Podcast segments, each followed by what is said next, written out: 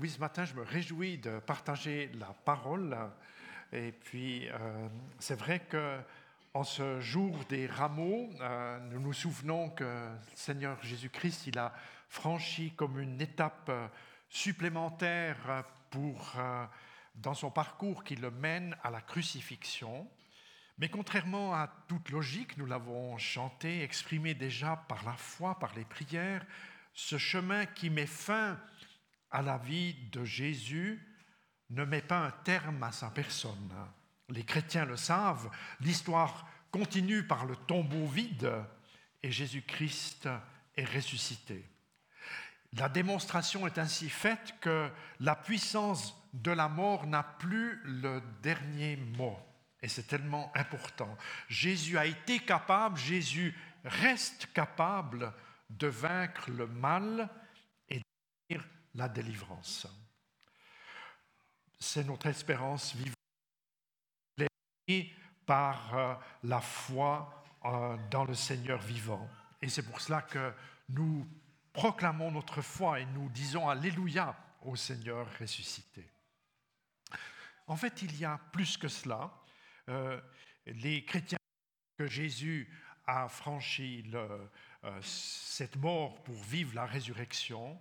Et puis, il est question aussi des euh, relations euh, nouvelles que l'histoire de Jésus veut nous permettre de découvrir au travers de son parcours. Et c'est ainsi un texte que j'aimerais vous, vous inviter à découvrir ce matin ou redécouvrir dans Philippiens 2, les versets 5 à 11. Et puis, j'ai choisi de le lire en deux versions. Je lirai d'abord le français courant, qui est assez, en principe assez compréhensible. Et comme c'est un des premiers textes de foi du Nouveau Testament, j'en dirai encore quelques mots.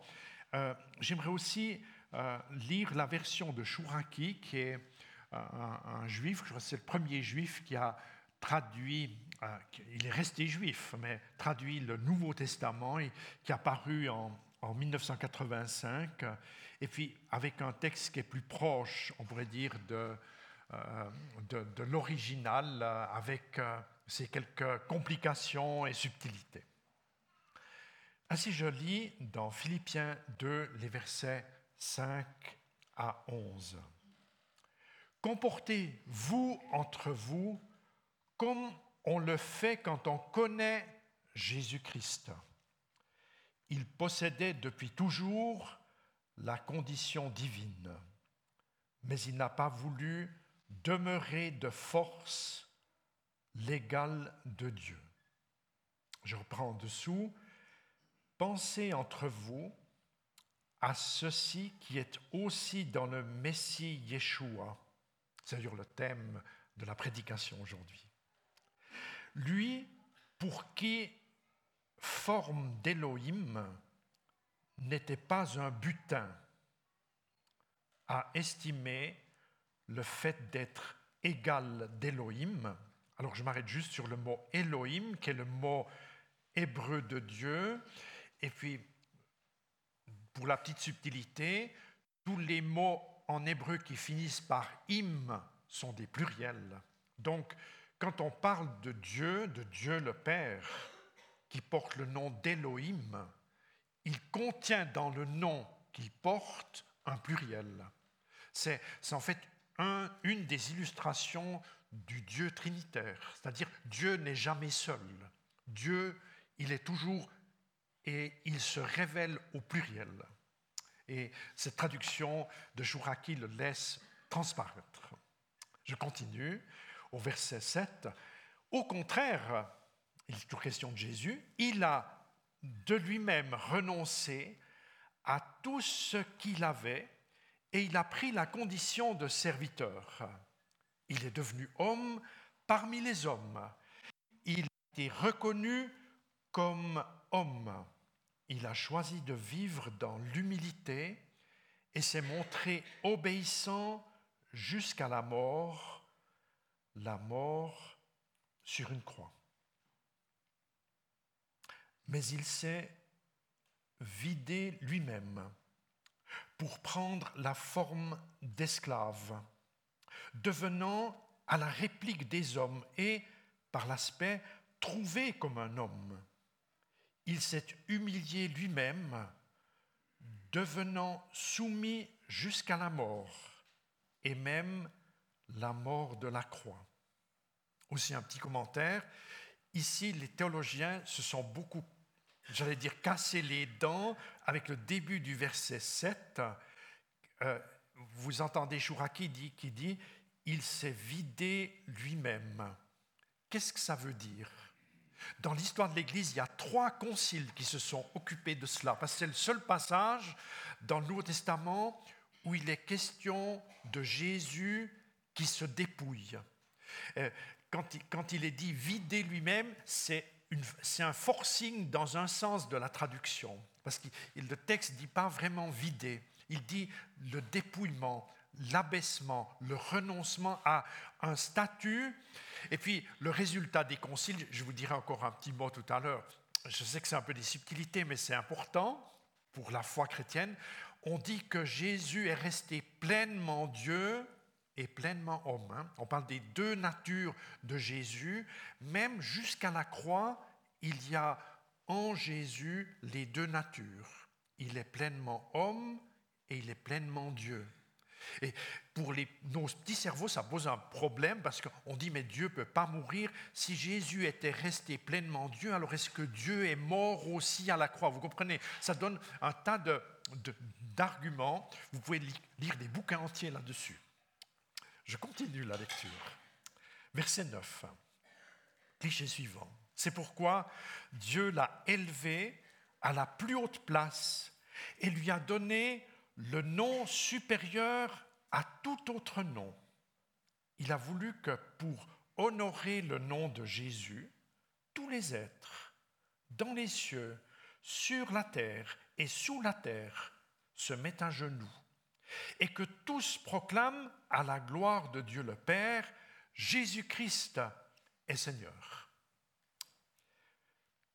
Relecture, c'est aussi pourquoi Elohim, l'a surexalté et lui a donné le nom au-dessus de tout nom, pour qu'au nom de Yeshua, tout genou plie, dans les ciels, sur la terre et sous la glèbe, afin que toute langue atteste que l'Adon est Yeshua, le Messie, pour la gloire d'Élohim, le Père.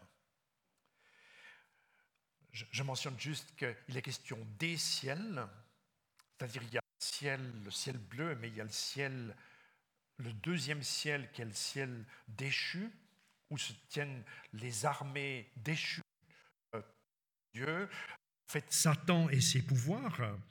Et puis, il est question aussi euh, du, ciel où Dieu se tient avec les anges. Et puis, il, y a un mot qu'on n'utilise pas beaucoup en français, qui est le glèbe. Le glèbe, c'est la terre que l'on cultive. La glèbe, pardon, c'est au féminin. La glèbe, c'est la terre que les paysans cultivent, hein, où, il y a des, en fait, de la terre arable. Et puis l'Adon, l'Adon, ça veut dire le maître, celui qui est seigneur, celui qui a l'autorité, le pouvoir. Je m'arrête là sur, euh, concernant cette euh, euh, lecture du texte qui, qui, vient, qui est proposé pour ce jour d'ailleurs par les notes moraves. Et j'aimerais, dans une première partie du message, m'arrêter d'abord sur les versets qui résument le chemin du Seigneur, c'est-à-dire son abaissement et relèvement, pour ensuite euh, euh, parler de l'aspect relationnel qui est mentionné au début du verset 5. Alors, premier point, quand on connaît euh, Jésus-Christ, pensez à ce qu'il est, selon la traduction de, pensez à ce qui est dans le Messie Yeshua, c'est la traduction de Jouraki, la plupart des biblistes et puis des théologiens disent que, en fait, ce que je viens de lire à partir du verset 6, pas le, cinquième verset, mais depuis le verset 6 au, au verset 11, il s'agit d'une première déclaration de foi de la communauté chrétienne du premier siècle. C'était une manière un peu lors de culte, par, on pourrait dire, une liturgie de type euh, euh, débutante, de dire qui est Jésus. Et puis, euh, c'est une occasion de, chanter cela ensemble, de le prier, comme on le fait aussi dans beaucoup de confessions, ou, parfois par, par, une récitation, un poème au début d'un culte. C'est moins le cas chez les évangéliques. On aime présenter la personne du Seigneur Jésus-Christ. En fait, euh, euh, c'est peut-être aussi important de rappeler que depuis le jour euh, de, de l'ascension, où Jésus part au ciel, et la Pentecôte qui va suivre, jusqu'au moment des premiers écrits de la, du Nouveau Testament, eh bien, il va s'écouler tout un temps où les chrétiens n'ont pas de Bible. Hein. essayez de penser, Jésus, il, est, parti au ciel vers l'an 33, ou peut-être selon certains calculs l'an 31, parce que l'année zéro n'est peut-être pas exactement positionnée sur la naissance de Jésus. Enfin, je n'entre pas dans les détails là. Euh, depuis l'année 33 jusque vers l'année 49, ce sont les premiers écrits de l'apôtre Paul, il n'y a pas de texte. Donc quand on se retrouve en communauté, on a la Torah, c'est-à-dire l'Ancien Testament, et puis il commence d'y avoir quelques poèmes qui résument la vie de Jésus.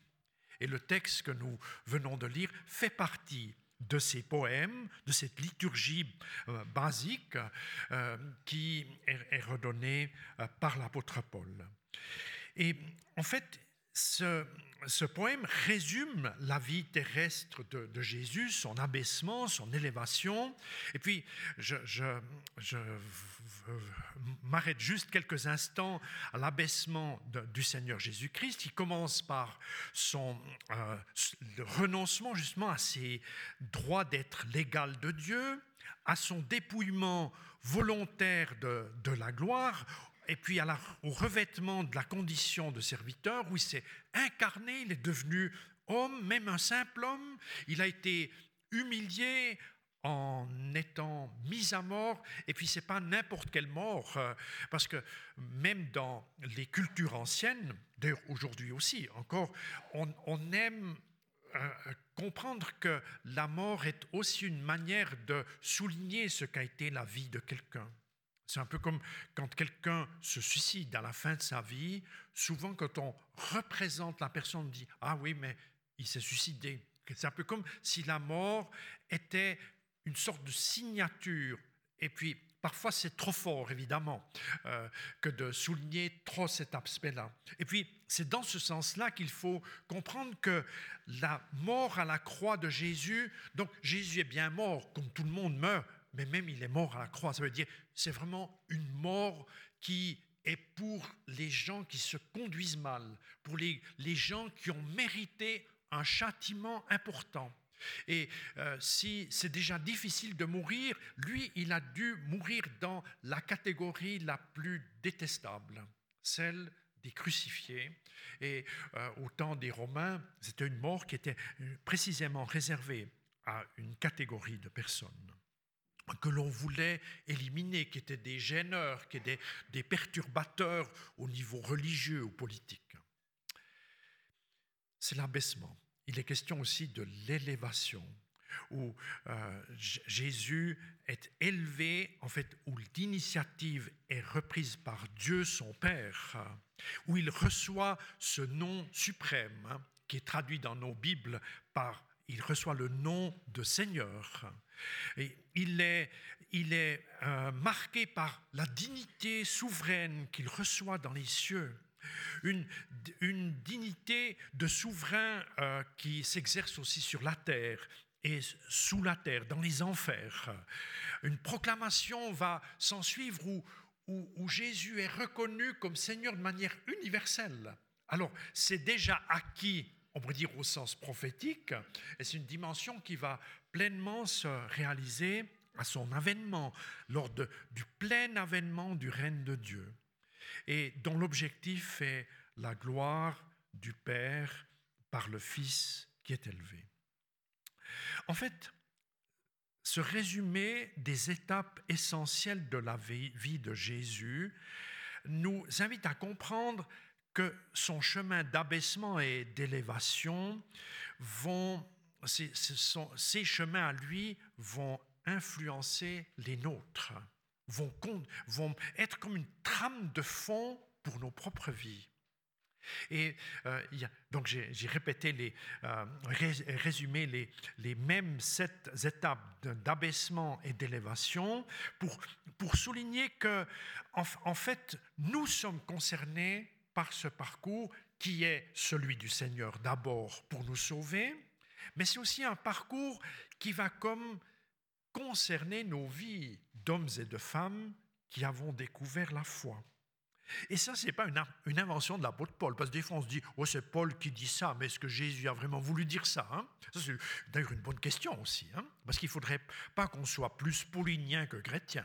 Donc, euh, mais, j'aime bien rappeler que euh, je, euh, je, citerai quelques mots de, Jésus où il, dit, mais que, le serviteur n'est pas plus grand que son maître et que tout disciple bien formé euh, sera comme son maître concerné par cette trame d'épreuves qui, se, qui se passe. Je, dis un mot concernant la, la, la kénose encore, enfin c'est sur le cliché neuf, euh, cette, cette, pensée qu'il y a je parlais de, Jésus qui s'est vidé lui-même. Donc il y, a, il y a, tout un enseignement de l'Église primitive, euh, d'ailleurs qu'on appelait l'arianisme, qui a surtout paru au IIIe siècle, on a voulu souligner que, Jésus, en quittant le ciel, est devenu un superman, hein, enfin un homme avec beaucoup de capacités, qui est très obéissant à Dieu, mais il s'est vidé de son essence divine. Et puis ce, ce terme euh, théologique auquel je fais allusion, on appelle ça la kénose. La kénose, kénose veut dire se vider, que Jésus se serait vidé de son essence divine. Et euh, juste, je profite ce matin pour souligner l'importance de garder à l'esprit que Jésus qui est faible, Jésus qui marche parmi nous, Jésus qui est souffrant, reste pleinement marqué par la présence divine dans sa vie. Euh, quel homme aurait pu, comme lui, entreprendre les miracles, ressusciter euh, Lazare, euh, multiplier les pains, marcher sur l'eau, guérir même les prisonniers qui l'ont arrêté le jour de son arrestation? Et ce matin, une question que j'aimerais nous poser à tous, euh, comment est-ce que le Saint-Esprit est en train de présider ces mouvements dans ma vie, c'est-à-dire en m'associant à la, à la résurrection de Jésus, à sa force, mais aussi en m'associant à ses souffrances? Euh, Paul, dit un peu plus loin dans, le même, dans le même, euh, la même lettre, 3 versets 10 et 11, Tout ce que je désire, c'est de connaître le Christ et la puissance de sa résurrection, d'avoir part à ses souffrances et d'être rendu semblable à lui dans sa mort, afin d'avoir l'espoir que je serai aussi relevé avec lui d'entre les morts. Donc, cette première question que j'aime bien poser ce matin, ou nous poser, comment est-ce que le Saint-Esprit est en train d'œuvrer dans ma propre vie pour m'associer à ce qui est difficile dans la vie de Jésus et ce qui est glorieux dans sa vie? Il y a comme une trame, une trame qui, chez chacune, et chacun d'entre nous, se passe toujours sous une forme différente. C'est aussi une invitation à comprendre qu'en tant que chrétien, ce qui nous est désagréable n'est pas forcément d'abord de l'ennemi, n'est pas d'abord euh, de, l'ordre, euh, on pourrait dire, de, ce qui s'opposerait au règne de Dieu. C'est un peu comme les, je dirais, la nature à l'extérieur. Comment les végétaux pourraient-ils euh, trouver leur force sans devoir traverser les saisons euh, différentes, aussi les hivers qui font partie de ce formatage pour qu'ils trouvent leur pleine identité?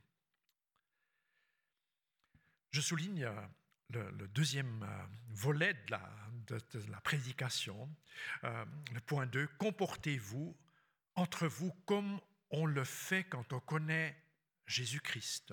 Ou bien, selon Jouraki, pensez entre vous à ceci qui est aussi dans le Messie Yeshua. En rappelant que le parcours de Jésus constitue une trame bien utile pour nos vies, euh, eh bien, nous, nous souvenons de, oui, du, Seigneur qui a aussi prié dans ce sens.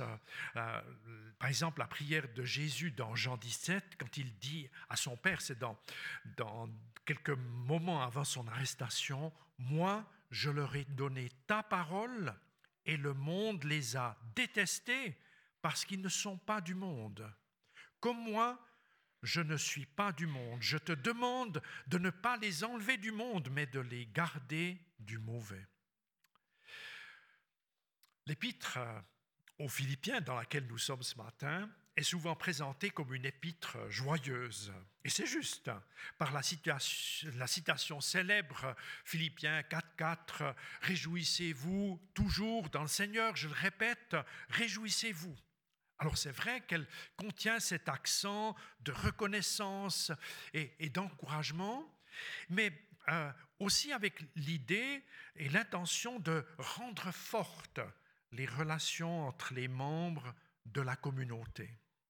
Et puis, s'il fallait vraiment résumer ce qui rend fort les liens communautaires entre frères et sœurs, on pourrait dire ce sont, je dirais deux mots, ce sont l'humilité et l'unité. L'humilité et l'unité. Toutes et tous sont invités à comprendre euh, leur vocation à partir, je parlais de trame de fond, ou à partir des empreintes que le Seigneur Jésus-Christ euh, nous, laisse. L'Église de Jésus, qui est la nouvelle famille, euh, formée par de personnes qui ont découvert la foi, euh, et le salut en, Jésus-Christ, eh bien, toutes ces personnes euh, vont comme euh, remarquer qu'elles font partie de ce grand ensemble. C'est-à-dire souvent l'expérience des, personnes nouvelles dans la foi, celles qui vivent une conversion, de découvrir, mais il y a tant de frères et sœurs dans les églises, les communautés que je rencontre, et c'est un réel miracle. Et puis, chaque église locale la nôtre aussi, euh, euh, est une illustration partielle de ce grand ensemble. Et euh, je pense aux chrétiens des familles orthodoxes ou catholiques ou réformés ou évangéliques, évidemment avec toujours leurs aspects et leurs réalités qui, avec lesquelles nous sommes moins habitués ou bien moins d'accord. eh bien, nous avons à nous à apprendre à nous aimer, à nous respecter malgré ces différences. Et puis surtout à être préoccupé que ce chemin, cette trame de la vie de Jésus s'accomplisse dans ma, dans notre propre vie. Euh, cet exercice commence évidemment dans la communauté locale hein, où nous sommes, dans les lieux où nous nous retrouvons régulièrement. Euh, en découvrant une communauté, euh, on pourrait dire, les relations sont évidemment stimulantes et motivantes, puis en même temps, quand on grandit dans les relations, il y a, pour aller vers plus de maturité, l'obligation de parfois dialoguer, de parfois comprendre comment j'articule ma collaboration avec un vis-à-vis ou une personne qui est, qui est différente de moi, tout en me disant, plutôt que de générer davantage de difficultés, je voudrais comme me rapprocher du Christ, parce qu'en me rapprochant de lui, en soumettant mon service et mes dons à, la trame qui est la sienne, je vais comme faire partie des, des solutions que Dieu aime donner au milieu des complications. Et c'est bien euh, à cela que nous nous exerçons aussi dans une vie communautaire, je dirais, de type normal. Et puis, c'est vrai entre nous, mais c'est vrai aussi quand ensemble, on est devant des projets. Et on dit volontiers que les projets où il n'y a pas de résistance, ce sont un peu des mauvais projets. Hein, il faudrait que dans, des projets qui sont initiés par Dieu, on sente quelque chose du combat de, la résistance, de ce qui est compliqué, et où nous avons comme à grandir dans l'intelligence pour aller vers, vers la victoire, vers ce qui est de l'ordre de la résurrection et de la puissance. Alors évidemment, en tant qu'être euh, humain, je dirais vous comme moi, euh, on, aimerait parfois un peu sauter les, étapes qui sont compliquées, qui, nous créent quelques soucis, quelques interrogations qui sont imprévues au programme, pour aller que vers ce qui est dynamisant et ce qui est euh, de type extraordinaire. Et ce qui est dynamisant et extraordinaire et puissant appartient évidemment aussi au règne de Dieu, parce que lui, il est le Tout-Puissant. Mais pour nous, pour vraiment nous associer, je dirais, pas seulement au début de notre vie de foi, alors, où on prie et puis Dieu nous, nous donne les bonbons, le chocolat qu'on aime, et alléluia pour ça. Hein, mais, mais, parfois, quand on est plus loin sur notre chemin, il, nous associe à des parcours où on doit un peu exercer notre patience, exercer l'amour, exercer le pardon, exercer la, la reprise de thèmes qui nous préoccupent et qui nous fragilisent par moments, comme pour consolider ce qui doit habiter la vocation qui nous est donnée. Dans, la dans, les biographies de beaucoup d'hommes et de femmes qui suivent Dieu, il y a euh, souvent cet aspect euh, dans, leur vie, vous, lisez ça chez les évangélistes, les missionnaires, les, les témoins, quels qu'ils soient, dans le social, dans, euh, je dirais, dans la compassion, dans les signes que l'on pose, il y a souvent un ensemble de résistances qui commence par se préciser avant d'avoir le fruit de ce que Dieu fait croître.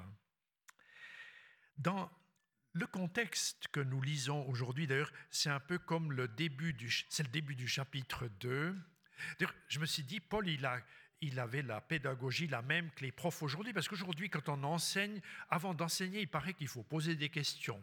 Hein, parce que quand on pose des questions, ça éveille l'intérêt, et puis, et puis on est davantage euh, ouvert à écouter les réponses et à méditer ce qui est utile.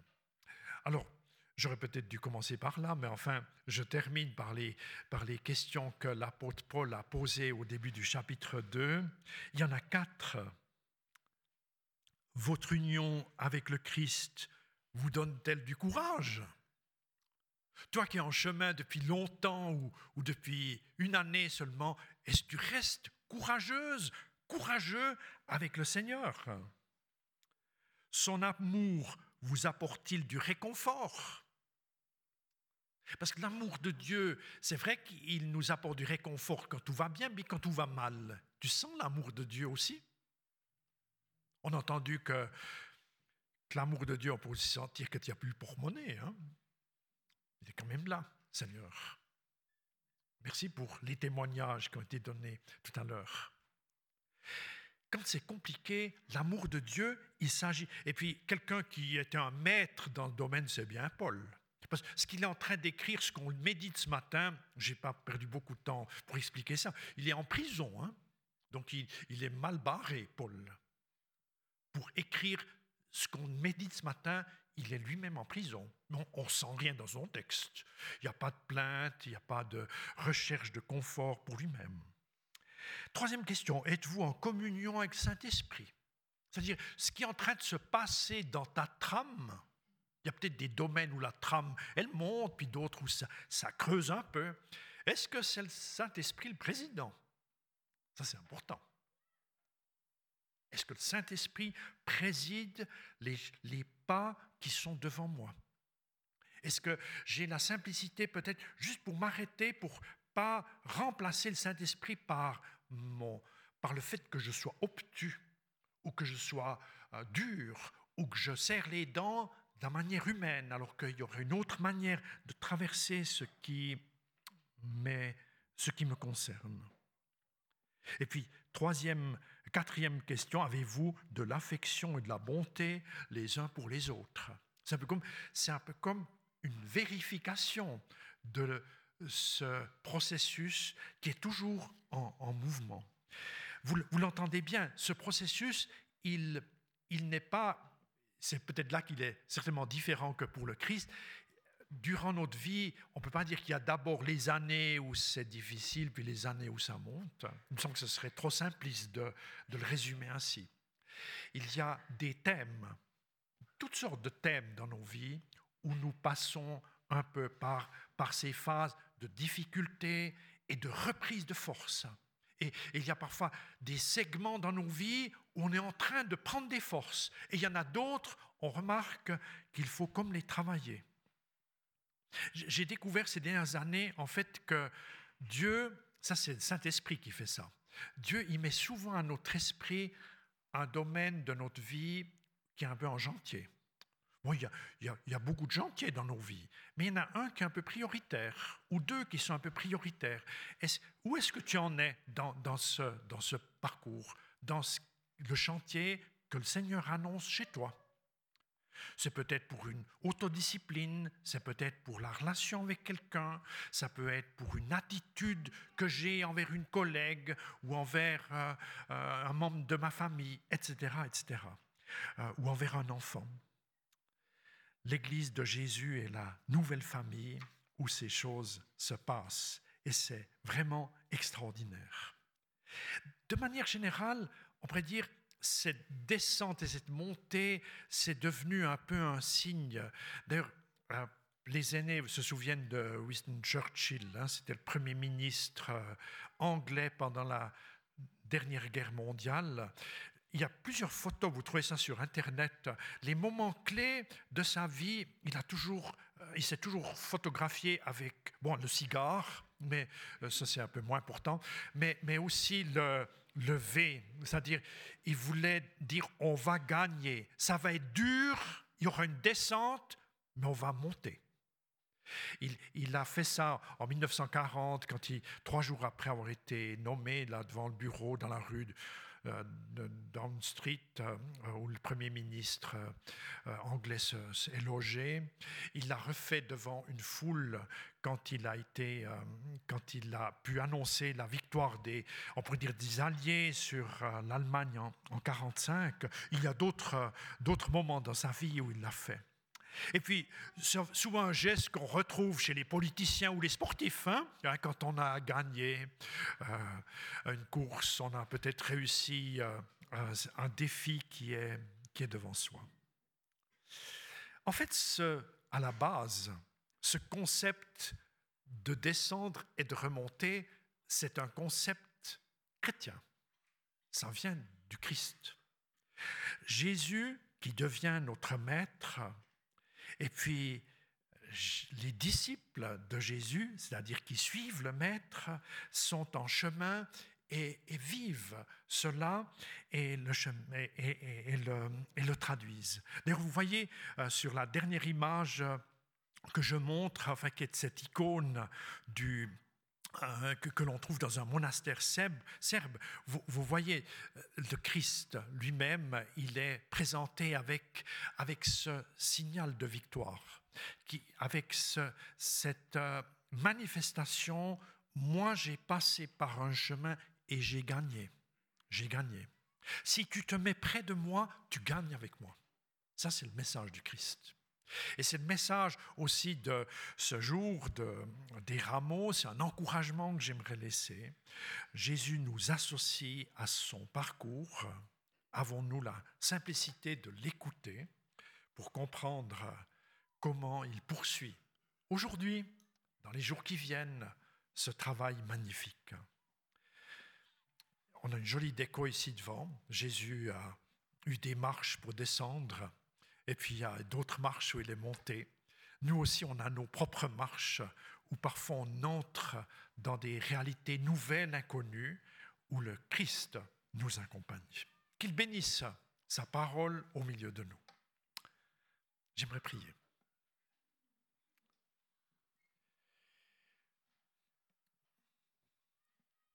Seigneur, en ce jour, nous nous souvenons de ton entrée à Jérusalem. Nous nous souvenons aussi qu'en entrant dans la ville, tu as pleuré parce que tu as dit que tu avais souvent voulu rassembler les personnes comme une poule rassemble ses petits pour les prendre près de toi. Et puis tu as ajouté, tu n'as pas voulu. Seigneur, ce matin, nous aimerions plus ressembler aux personnes, aux hommes et aux femmes des évangiles qui ont voulu se laisser rassembler près de toi pour comprendre comment tu nous couves et nous conduis vers ce qui est préparé, vers ce qui est essentiel. Et je demande que par ton Saint-Esprit, tu touches tout à nouveau notre esprit, nos entendements, nos réflexions, que nous comprenions tes chemins. Je prie surtout que nous comprenions tes chemins quand c'est compliqué, quand euh, nous avons un peu perdu le nord. Redonne ton GPS dans nos questions compliquées. Je vous invite euh, juste ici à, à dire au Seigneur là où vous l'attendez pour qu'il vous reparle dans une question compliquée.